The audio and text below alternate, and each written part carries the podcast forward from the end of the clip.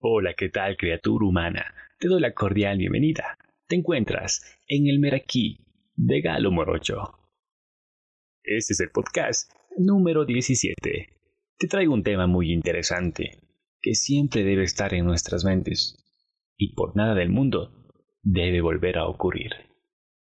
Antes de iniciar, te mando las mejores energías en todos los proyectos que tienes día a día y mantener esa actitud positiva. Arrancamos.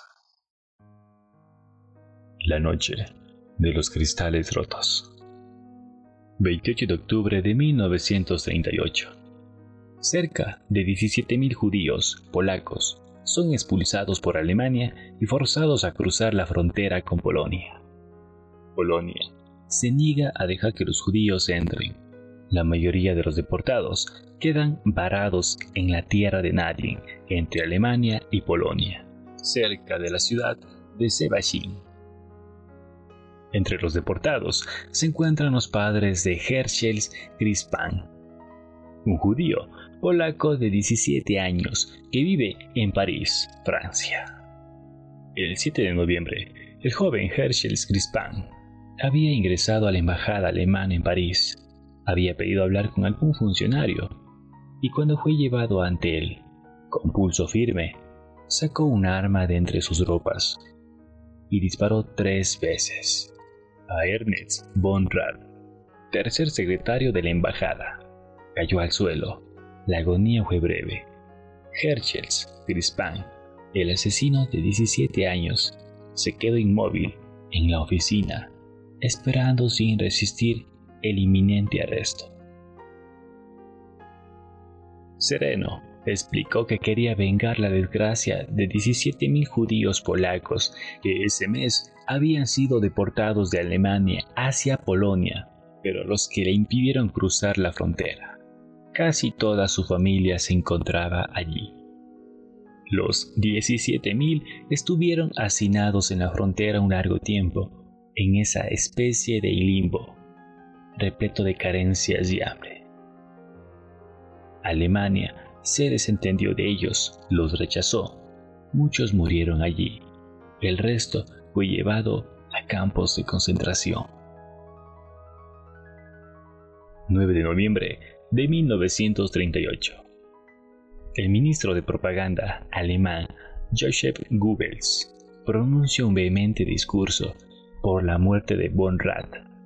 En el discurso, ante la multitud, en un acto por la celebración de una de las tantas efemérides que los nazis elegían celebrar.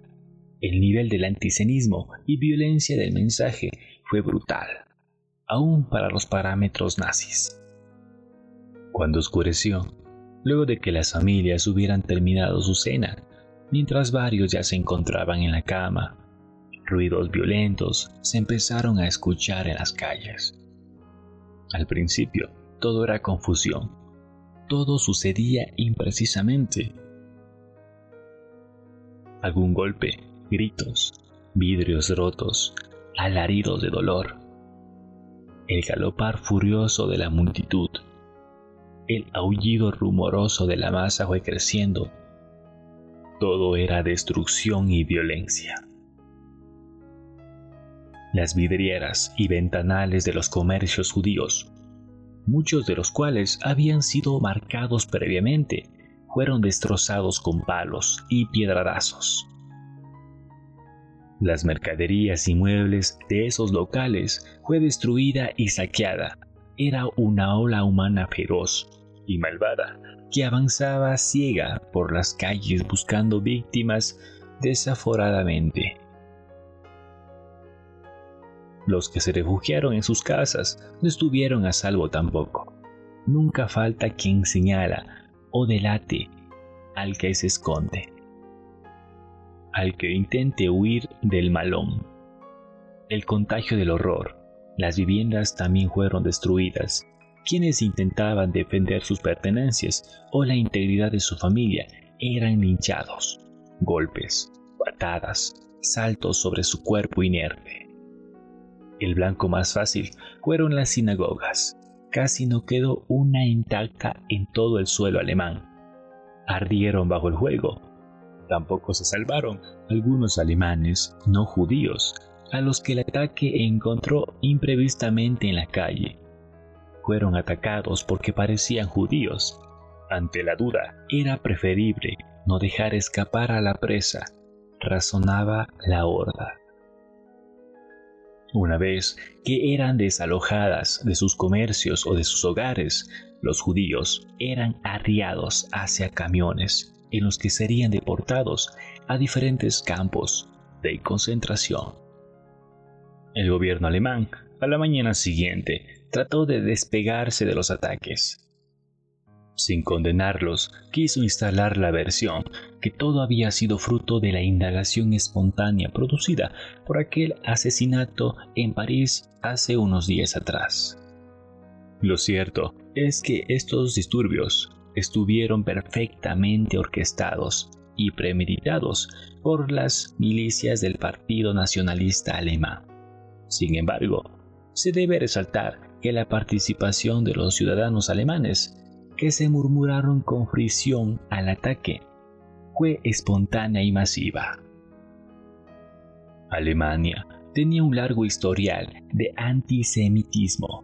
Sin embargo, hasta los inicios de la década del 20, los judíos estaban integrados por una sociedad, triunfaban en sus profesiones y negocios. Muchos combatieron en la Primera Guerra Mundial. Luego comenzó un rechazo cada vez más impúdico y sin freno. Existieron varios disturbios en esa década y con la llegada nazi al poder, todo empeoró de manera dramática. Boicots o comercios judíos leyes raciales, políticas antisemitas, actos de segregación explícita, persecuciones y varios conflictos. Es por ello que no se puede sostener que la noche de los cristales rotos inició las persecuciones. El clima ya estaba instalado. Es por eso también que participaron tantos civiles alemanes esa fatídica noche. Pero a partir de esa noche, a pesar que muchos de los 30.000 fueron liberados en los siguientes meses, la suerte estaba echada y los límites se irían corriendo hasta alcanzar la inhumanidad. El día después, algunos medios se refirieron a la orgía de violencia de las juventudes hitlerianas, o lo describieron como la página más negra del Tercer Reich.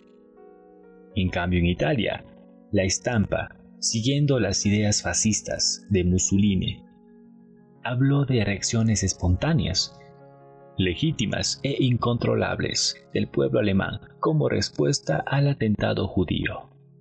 Las consecuencias inmediatas fueron devastadoras. Al día siguiente, una multitud de civiles alemanes se calcula que asistieron más de 100.000 personas. Se reunió en Nuremberg a celebrar los destrozos. 12 de noviembre de 1938. El Estado nazi impone una multa de mil millones de Reichsmarks, en ese tiempo la moneda alemana. Una multa dirigida a toda la comunidad judía de Alemania.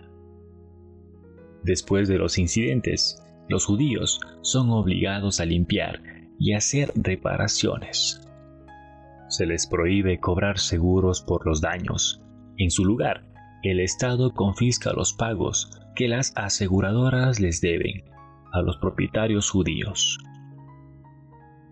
Después de los disturbios, los judíos son excluidos sistemáticamente de todas las áreas de la vida pública de Alemania. Algunas mujeres judías también fueron arrestadas y llevadas a cárceles locales. Se prohibió que los negocios propiedad de judíos reabrieran a menos que fueran administrados por no judíos. A los judíos se les impusieron toques de queda que limitaban las horas del día en que podían salir de sus casas. Después de la noche de los cristales rotos, la vida fue todavía más difícil para los niños y adolescentes judíos, alemanes y austriacos. Los menores, que ya tenían prohibido entrar a museos, parques públicos y piscinas de natación, ahora eran expulsados de las escuelas públicas. Los jóvenes judíos, al igual que sus padres, fueron totalmente segregados en Alemania. En la desesperación, muchos adultos judíos se suicidaron. La mayoría de las familias trataban angustiosamente de irse. Persecución, daño y muerte. Las estadísticas hablan de al menos 91 muertos, 30.000 judíos deportados a los campos de concentración, 7.500 locales comerciales destruidos, 1.500 sinagogas incendiadas. Casi la totalidad de las existentes en Alemania. La noche anterior, la del 9 de noviembre, no fue una noche como cualquier otra. Para muchos, muchísimos, fue la peor noche de su vida. Pasaría a la historia como la noche de los cristales rotos. Parecer imprevisto, provocado por la furia de los alemanes por el asesinato de un funcionario alemán en París, en manos de un adolescente judío, pero en realidad, el ministro de propaganda alemán, Joseph Goebbels, y otros nazis habían organizado cuidadosamente todos estos disturbios. Como lo mencionamos, sinagogas quemadas, comercios destrozados, saqueados, docenas de judíos fueron asesinados, y cementerios, hospitales, escuelas y hogares judíos fueron saqueados mientras la policía y las brigadas de bomberos se mantenían al margen. Kristallnacht, o la noche de los cristales rotos, por los cristales destrozados de los escaparates de las tiendas que llenaron las calles. El pasado 9 de noviembre se cumplieron 82 años de la noche de los cristales rotos. En todo el mundo se realizaron manifestaciones en contra del antisemitismo y la discriminación. El lunes pasado, la Organización Internacional Marcha por la Vida impulsó una iniciativa interreligiosa para unir al mundo en contra del antisemitismo y la intolerancia, prendiendo una luz que brille por sobre la oscuridad del odio. Debido a la pandemia del coronavirus, este año no se pudo realizar la tradicional marcha anual en Polonia, que recorre la ruta del tren, 3.2 kilómetros, que une Auschwitz y Birkenau. Sin embargo, la conmemoración se adaptó a la emergencia sanitaria que atraviesa el mundo. Para participar, los fieles de cualquier religión fueron llamados a mantener sus luces encendidas durante la noche, como símbolo de solidaridad y compromiso en lucha contra el antisemitismo, el racismo, el odio y la intolerancia. De la misma manera, en Argentina se reunieron algunas comunidades, grupos, donde realizaron un acto en el templo Beth Hillel del barrio Palermo, recordando esta fecha. De la misma forma, el embajador de Alemania, Ulrich Santé, aseguró que el resurgimiento de la aversión por personas de otros credos es una advertencia que nos obliga a estar muy atentos y a actuar mancomunados. Asimismo, como parte de la conmemoración, las murallas de la ciudad vieja de Jerusalén se iluminaron el pasado lunes para conmemorar los programas que marcaron el inicio de la persecución sistemática de los judíos durante el nazismo. En los muros de la parte antigua de la ciudad santa, situados en una zona oriental ocupada, se proyectaron rezos y mensajes de gente de todo el mundo contra el antisemitismo, el odio y la intolerancia, enviados en el marco de la campaña virtual Hágase la luz. Esta iniciativa, de carácter interreligioso, incluye a sinagogas, iglesias y mezquitas de todo el mundo el pasado lunes también se iluminaron para rememorar la noche del 9 al 10 de noviembre de 1938, cuando los nazis arrasaron más de 1.400 sinagogas y miles de comercios y establecimientos judíos de toda Alemania y Austria. El presidente de Israel, Reuben Rivlin, organizó un acto de conmemoración en su residencia oficial de Jerusalén, en la que participaron virtualmente sus homólogos de Austria y Alemania. Reuben Rivlin mencionó, los hornos de los crematorios nazis se extinguieron hace tiempo, pero las llamas que consumieron casas de culto, hogares y comercios judíos, en la noche de los cristales rotos, arden hasta el día de hoy. Para Hadler, hijo de supervivientes del genocidio, recordar el holocausto o la Kristallnacht es un deber. Cada vez hay menos sobrevivientes. Los pocos que quedan son muy ancianos y van muriendo, lamenta. Estos son los últimos años en que tenemos el lujo de escucharles en persona, agrega. Cuando no quede nadie, no será lo mismo, y entonces se tendrá que hacer un esfuerzo añadido para preservar su memoria, concluye. ¿Y nosotros, en esta época, qué estamos haciendo para cambiar? Para que estas cosas no vuelvan a pasar. Está en nosotros, está en ti, está en mí.